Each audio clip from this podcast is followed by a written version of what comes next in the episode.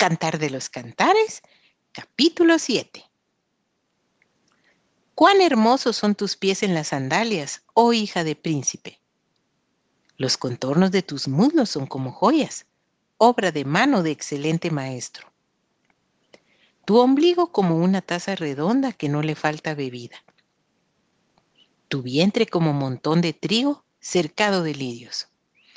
Tus dos pechos como gemelos de gacela tu cuello como torre de marfil, tus ojos como los estanques de Esbón junto a la puerta de Bat Rabim, tu nariz como la torre del Líbano que mira hacia Damasco,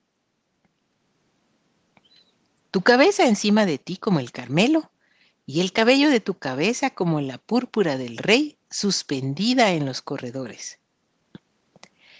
Qué hermosa eres y cuán suave, oh amor deleitoso. Tu estatura es semejante a la palmera y tus pechos a los racimos. Yo dije, subiré a la palmera, asiré sus ramas. Deja que tus pechos sean como racimos de vid y el olor de tu boca como de manzanas y tu paladar como el buen vino, que se entra a mi amado suavemente y hace hablar los labios de los viejos. Yo soy de mi amado y conmigo tiene su contentamiento. Ven, oh amado mío, salgamos al campo, moremos en las aldeas.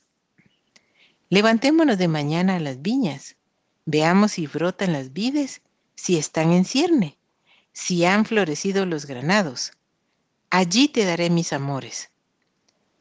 Las mandrágoras han dado olor y a nuestras puertas hay toda suerte de dulces frutas nuevas y añejas que para ti, oh amado mío, he guardado.